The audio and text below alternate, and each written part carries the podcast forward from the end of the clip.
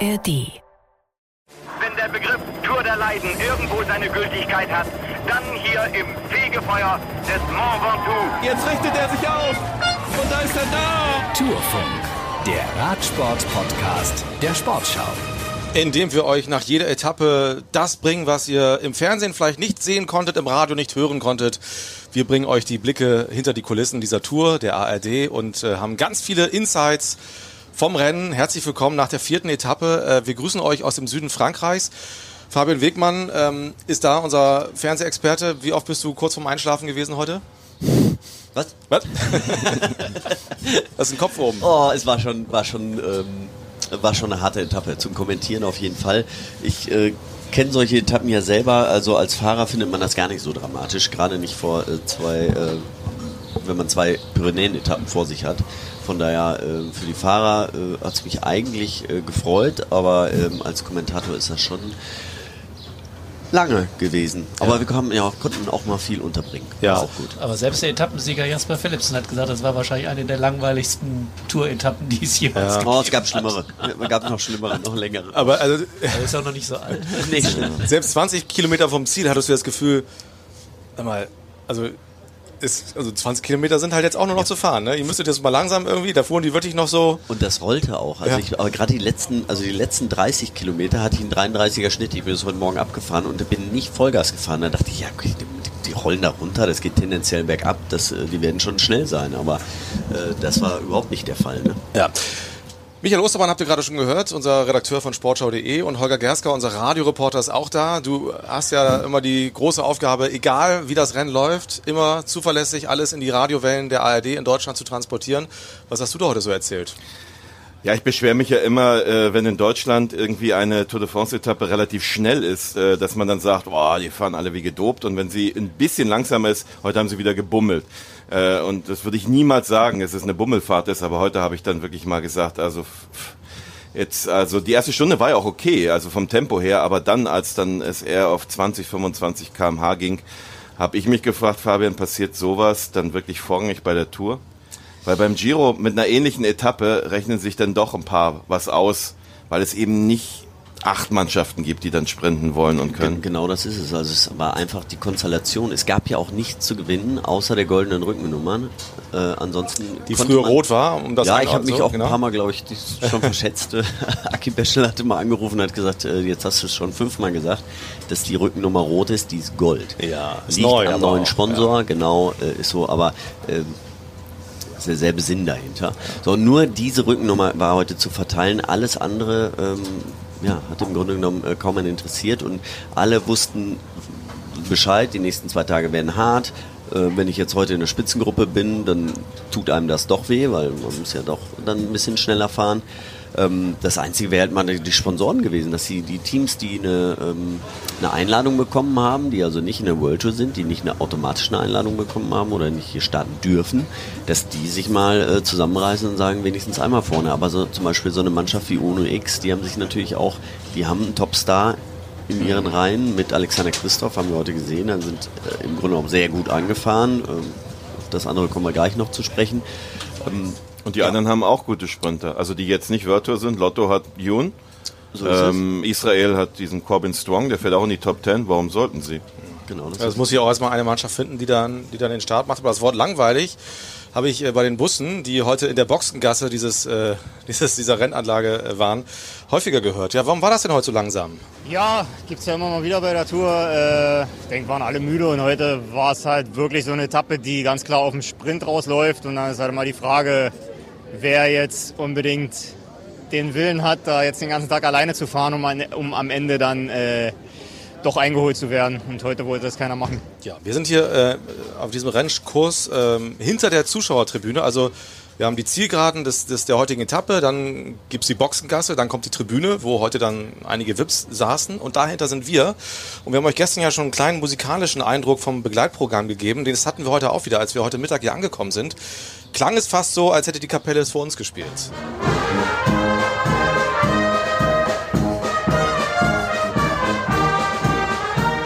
Und da gab es so einige Songs hintereinander weggeschmettert. Irgendwann war dann der Punkt erreicht, wo wir dann auch sagten, okay, ist ganz nett, vielen Dank, aber wenn das jetzt den ganzen Nachmittag so geht, ist vielleicht auch ein bisschen viel. Sie haben dann irgendwann aufgehört, aber es war irgendwie schön.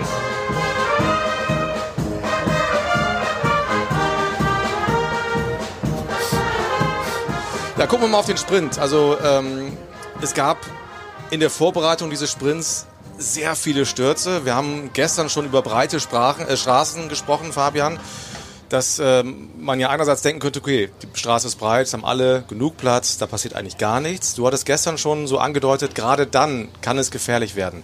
Was war heute das Problem? Also mich hat das auch. Also wir hatten, glaube ich, drei oder sogar vier Stürze Drei auf den auf letzten drei Fall. Kilometern. Jetzt, ja, also gestürzte Fahrer waren es viel mehr. ja, genau. Ja. Aber, es gab, glaube ich, Sturzsituationen. drei oder vier ja, Stellen. Ja. Sind, ja. Also mich hat's wirklich gewundert, dass Fabio Jakobsen, ähm, der hat ja gestern schon Kritik geübt und dann gesagt hat, ja, morgen wird das besser, weil es breiter ist und äh, dann haben wir mehr Platz. Aber ähm, es waren halt neun Kurven auf den letzten drei Kilometer und das heißt halt immer ein Richtungswechsel. Und äh, dann fährt man, die führende äh, Mannschaft fährt dann immer Ideallinie. Also die fährt immer von links nach rechts und von rechts nach links. Ähm, ist es breit genug? Ja, da können die Fahrer überholen, aber wenn sie nicht ganz bis nach vorne kommen und dann fährt die vordere Mannschaft wieder Ideallinie, werden sie eingeklemmt und dann wird's hinten einfach eng. Und ähm, gerade nach so einer Etappe wie heute, das ist ganz normal, alle waren komplett frisch. Es hat sich keiner, also ich glaube, wir müssen wir mal Simon Geschke morgen mal fragen, wie viel äh, Durchschnittswert er hatte bis 10 Kilometer vor Ziel oder 15. Da fing es ja erstmal an, ähm, überhaupt schnell zu werden. Bis dato hatten die vielleicht einen 100 Durchschnittswert, hin, die, die hinten gefahren sind. So, dann ist jeder frisch, jeder will rein. Was haben die normalerweise auf so einer einigermaßen schnellen Flachetappe? Also, Auf einer Flachetappe kommen, sie- kommen sie vielleicht auf, äh, ja, je nachdem, also wenn sie richtig schnell gefahren fahren wird, 220, 250, kommt natürlich komplett auf die Ja, ja. Statur auch an und wo derjenige gefahren ist. Aber so äh, ist es wirklich teilweise, ähm, ich habe so beim Giro d'Italia letztes Jahr war eine flache Etappe, da, das war nur der letzte, ähm, die letzten fünf Kilometer gingen berghoch. Ähm, ich, wei- ich weiß nicht mehr, welcher Fahrer das war, ähm, der hatte 95 Durchschnittspuls auf 180 Kilometer bis zum letzten Anstieg. Also das ist mehr oder weniger ein Das hab- Ruhepuls das hab für ich viele. so. Genau, das ist ein Ruhepuls für viele. Also das, das kann auch so sein, ja. Und dann wird es natürlich auch hektisch im Finale. Dann sagen alle, ja, jetzt hast du dich geschont, jetzt äh, sieh auch mal zu, jetzt halt mal vorne rein. Und äh, dann wird es natürlich stressig. Und dann äh, ging es ja auch im Grunde um 30 Kilometer geradeaus und dann hatten wir 20 Kurven. Na, nicht 20, aber 12 waren es, glaube ich. André Greipel hat vor dieser Tour gesagt über Mark Cavendish, er wird derjenige sein, ähm, den es zu schlagen gilt. Können wir jetzt sagen, eigentlich ist es nicht Cavendish, sondern äh, Jasper Philipsen, den man hier schlagen muss? Ja, also nach den ersten beiden Sprint, Sprints muss man das ganz genauso sagen. Ähm, er hat vor allen Dingen einen fantastischen Anfahrer mit einem der weltbesten Fahrer der Welt, nämlich Mathieu van der Poel, und der macht gerade den Unterschied. Also was der da in der Sprintvorbereitung leistet, da haben die anderen Teams Mühe, überhaupt mitzukommen und äh, ihre Sprinter zu lancieren. Und äh, Jasper Philipsen hat auch eben gesagt, also er hat mich bis 150 Meter vors Ziel gefahren und ich war froh, dass es nur ein kurzer Sprint war, weil so ganz viel hatte ich nicht mehr in den Beinen, hat er zumindest behauptet. Weiß ich jetzt nicht, er war auch echt schnell. Aber wenn man sich ankommt, anguckt, von wo Caleb Ewan gekommen ist im Sprint und er war sehr, sehr nah dran an Jasper Philipsen, dann würde ich sagen, das sind die beiden äh, Top-Sprinter hier gerade, die sind in der besten Verfassung. Bei Quickstep ist irgendwie der Wurm drin, also ähm, Jakobsen ist gestürzt ähm, in, äh, in, in der Anfahrt auf den, au- aufs Ziel und ähm, hat gestern schon nicht so richtig gut geklappt, die Sprintvorbereitung. Also ich würde im Moment sagen, Stand jetzt, Jasper Philipsen und äh, Caleb Ewan sind die beiden bes besten Sprinter hier und Philipsen hat eben den Vorteil Van der Poel. Philipsen und Phil Bauhaus, heute wieder Dritter, müssen wir auch ganz klar zu den besten Sprintern zählen. Heute war es relativ deutlich, aber er macht trotzdem insgesamt wahnsinnig starken Eindruck. Ne? Also, also was mir, was mir an ihm heute gefallen hat, gestern wurde er durch seine Mannschaft exzellent positioniert. Das ging in den Kurven auch ein bisschen durcheinander. Also da hat er auch mal das Hinterrad verloren, aber dann hat er es geschafft, äh, mit äh, seiner Debütantenrolle hier bei der Tour auch ein bisschen mit Ellbogen und zwar genau an der richtigen Stelle das Hinterrad von Philipsen zu ergattern, äh, 400 Meter vor dem Ziel. Und das war das Begehrteste. Ähm, Und das muss man erstmal schaffen, äh, wenn man das alles noch nicht so ganz genau so durchschaut. Ne? Also er kennt natürlich die Gegner, er ist gegen die alle gefahren, aber das schafft so ein Grunewegen eben nicht beispielsweise. Und ähm, damit äh, hat er sich diese Position erarbeitet. Und ja, von der, von der reinen Geschwindigkeit, äh, dann in dieser Situation fehlt ein bisschen was. Würde aber auch mal abwarten, was die Berge mit all denen machen. Ich glaube, er kommt immer noch gut über die Berge. Philips natürlich auch. Der ist ja auch ein exzellenter Klassikerfahrer. Ich habe das gestern schon gesagt. Zweiter bei Paris-Roubaix. Und die Sprints äh, in der letzten Woche, wenn es normal läuft, gibt's ja noch mal drei sogar in der letzten Woche, sehen dann doch immer ein bisschen anders aus. Und vielleicht hat er irgendwann noch mal Glück, dass der andere ein, eingeklemmt wird. Auf jeden Fall ist er dabei. Ja, apropos Berge, ähm, beim Giro d'Italia der Frauen gab es heute einen deutschen Sieg. Antonia Niedermeyer hat äh, gewonnen, vor Annemiek van Fleuten, glaube ich. Ja, also genau. ganz starke Leistung. Ja, und die ist, Antonia ist, äh, ich habe sie vor zwei Jahren kennengelernt, da hat sie bei der Junioren-WM eine Medaille gewonnen. Sie ist eigentlich nur im Nebenberuf äh, Radsportlerin. Sie ist äh, eine der weltbesten Ski-Mountainbike, äh, Mountaineering Starterinnen, also Skibergsteigerin. Das wird äh, in drei Jahren Olympiadisziplin sein. Bis dahin will sie das eigentlich auch noch hauptamtlich machen. Ob das immer noch so ist, äh, weiß ich jetzt nicht. Ähm, wenn ich zwei Sätze noch zu ihr sagen darf, weil Ja, ich finde es wirklich, sie ist erst 20. Annemiek van Vleuten ist das Nonplusultra. Sie liegt jetzt auch in der Gesamtwertung auf Platz zwei beim Giro d'Italia. Äh, PR-mäßig, ja, ist die Tour de France Minimum auf Augenhöhe, aber der Giro war den letzten Jahren immer die wichtigste Rundfahrt für die Frauen. Äh, das war eine 25 Kilometer lange Alleinfahrt äh, auf der Königsetappe des Giro. Sie war zuletzt bei den deutschen Meisterschaften Meisterin U23 im Zeitfahren und war viel schneller als die Frauen, also als Mieke Kröger als Meisterin bei den Frauen. Das ist mal ein Talent. Ich äh, mal schauen, wie sie zwischen dem Skibergsteigen äh, und und dem Straßenradsport die Balance findet. Ich bin ziemlich sicher, wir werden sie bei der WM in Glasgow schon sehen. Äh, tolles Talent, tolles Talent. Ja, gut, dass du diese Infos hast. Ähm, wir sind in den Bergen, bleiben wir doch gleich da. Auch hier bei der Tour geht's morgen ins Gebirge, in die Pyrenäen. Und Uli Fritz, der bereitet uns täglich darauf vor, was die nächste Etappe landschaftlich und kulturell so zu bieten hat. Wehe, wenn Po auf dem Programm steht, dann heißt es meistens Pyrenäen Bergetappe. Dieses Mal ist der drittmeist besuchte Ort der Tour de France nach Paris und Bordeaux als Startort gefragt. Die Grafen von Béarn, so heißt die historische Provinz, errichteten im Mittelalter ein beachtliches Schloss. Dort wurde Ende des 15. Jahrhunderts der spätere französische König Heinrich IV. geboren.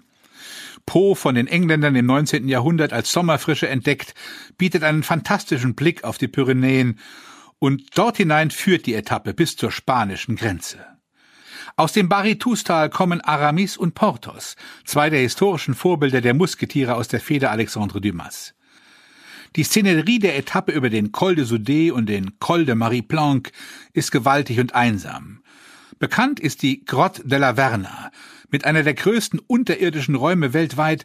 Ein Saal ist fast 200 Meter hoch und hat einen Durchmesser von 245 Metern.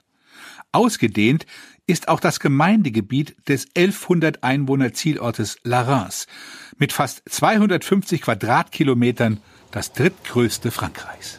Michael, es wird bergig, ein Berg der höchsten Kategorie, ein der ersten Kategorie, also es sind schon mal richtige Gradmesser. Was erwartest du morgen sportlich? Was werden die Favoriten schon für Muskeln zeigen und uns auf den Straßen bieten? Ja, ich glaube, die Favoriten, wenn es konservativ läuft, wovon ich ausgehe, werden sich eher noch ein bisschen bedeckt halten. Ich glaube, dass wir das erst am Tag drauf sehen werden, wenn es nach Konteretz hochgeht.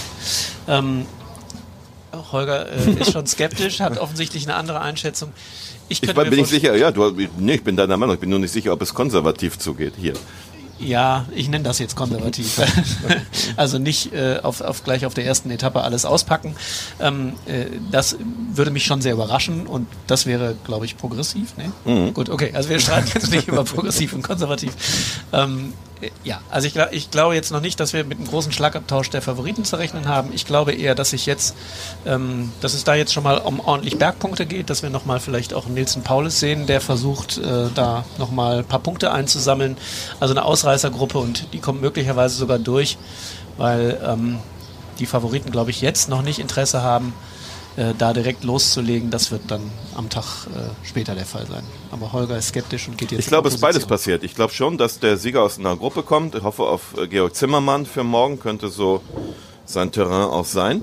Ähm, aber ich kann mir vorstellen, mit dieser Abfahrt hinunter hat äh, Tadej Pogacar gute Erfahrungen gemacht. Er hat genau so eine Etappe gewonnen, an derselben Stelle, vor drei Jahren. Und ich kann mir gut vorstellen, dass auf den letzten Kilometern des Marie Blanc, da sind es 18 Kilometer, dass man, dass die zwei, Wingegaard und Pogacar, sich auf den Zahn fühlen werden, dass wir das auch erleben. Und wenn einer auch nur ein bisschen Vorsprung hat, äh, wird der versuchen, weiterzufahren, bergunter. Und deswegen glaube ich, heute gab es zeitweise gar kein Radrennen, vielleicht gibt es morgen zwei dafür. La Reims ist der Ort, wo Pogacar damals den armen Mark Hirschi noch Ja. abgefangen hat, ne? Auf den letzten Ja. drei Metern, Oh, ja. glaube ich, irgendwie, ne? Das war ähm, in seinem ersten Toursieg. Ja. Fabian, du bist ja morgen wieder an der Seite von Florian Nass am Mikrofon im ersten zu hören, manchmal auch zu sehen. Ähm, es wird sicherlich sehr viel spektakulärer als heute. Gehst du mit den beiden mit? Oder auch was Holger sagte, dass es hinten raus nochmal richtig auch ums gelbe Trikot gehen könnte? Da geht es um, auf jeden Fall drum. Ich meine, ähm, das gelbe Trikot hat ja jetzt gerade Simon Yates. Adam. Adam. Adam. It's So, Adam. Alphabetisch. Ja, ja, ja, ist immer, immer so. Ähm, Adam Yates und äh, ich kann mir auch vorstellen, dass sie ihn nochmal vorschicken, dass sie probieren, äh, die unter Druck zu setzen. Also sie haben eine, eine Zweierspitze und äh, dass sie probieren, Jumbo Visma da schon unter Druck zu setzen, dass, dass Adam Yates äh, vielleicht dort mal attackiert. Oben gibt's auch nochmal äh, acht Sekunden als Zeitbonifikation. Ähm, und ähm, dass morgen eher Adam attackiert und dann am, Sam am, äh, am Tag drauf, am Donnerstag, äh, das, das ist Pogacar dann probiert, nein. ähm, also ich glaube, das geht schon, schon richtig los. Die sind, äh, hatten jetzt zwei relativ ruhige Tage. Sie haben sich ausgeruht. Es werden zwar zwei harte Tage, aber danach haben wir auch wieder eine absolute flache Etappe. Also sie können schon viel wagen. Es ist jetzt nicht so, dass sie äh, danach jetzt noch eine Woche durchs, äh, ja, äh, durchs Zentralmassiv jagen müssen, sondern sie haben auf jeden Fall mehr oder weniger einen Ruhetag danach. Und deswegen glaube ich, dass es morgen schon richtig abgeht. Ja, Okay. ihr, Ihr habt mich überzeugt. Ah, okay. Ja, wir werden Aggressiv. Ma manchmal Aggressiv. manchmal kommt es ja ganz anders, als man denkt. Ihr habt Georg Zimmermann genannt. Ich werfe noch mal einen Namen in den Raum, äh, dem fast Bergkönig des vergangenen Jahres, Simon Geschke. Mal gucken, was er morgen macht. Die ersten Tage waren nicht schlecht, aber auch noch nicht so gut. Deswegen mal gucken, wie es heute äh, morgen dann äh, wirklich im Hochgebirge ist. Morgen ist dann auch ein wichtiger Tag für uns für die Gesamtwertung mit Guillaume und ja, Tag für Tag. Also morgen wird sicherlich äh, erstmal ja, eine Bestandsaufnahme sein, wie, wie die Beine so wirklich sind. Ich denke, dass wir auch noch mit Viktor einen sehr starken Fahrer haben, der geschützt werden muss und der auch äh, ja, vielleicht sogar reelle Chancen aufs gelbe Trikot hat. Ähm, und Guillaume ist Priorität für die Gesamtwertung und alles andere wird dann entschieden, ob wir jemanden, in, also das weiß ich dann erst morgen früh im Bus, ob, ob es Freiheiten gibt, um in die Gruppe zu gehen und, äh, oder ob ich bei Guillaume bleiben muss. Simon Geschke, ein Kandidat für dich auch, Fabian, für die kommenden Tage? Ja, wenn er die Möglichkeit hat, äh, wenn er darf, ähm, wie gesagt, ich glaube, die, die besprechen sich morgen erst nochmal, ähm, wie's, wie's, äh, wer wie fahren darf und dann muss man seine Beine testen.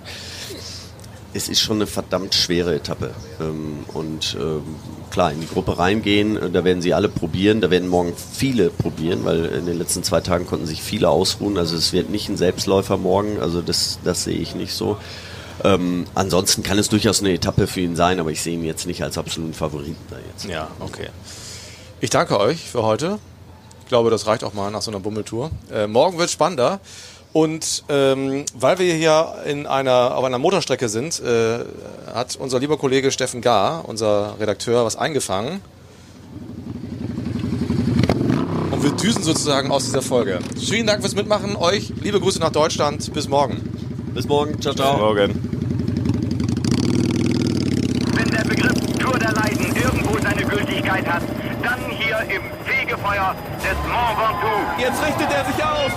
Und da ist er da. Tourfunk, der Radsport-Podcast der Sportschau.